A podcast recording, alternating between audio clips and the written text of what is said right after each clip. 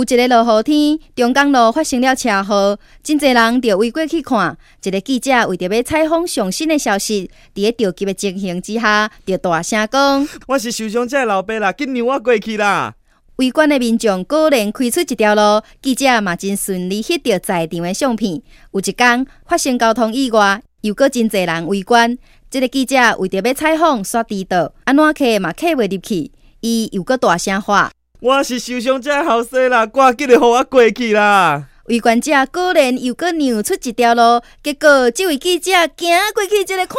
天啦！啊，车底着伤，那是一只乌龟啦！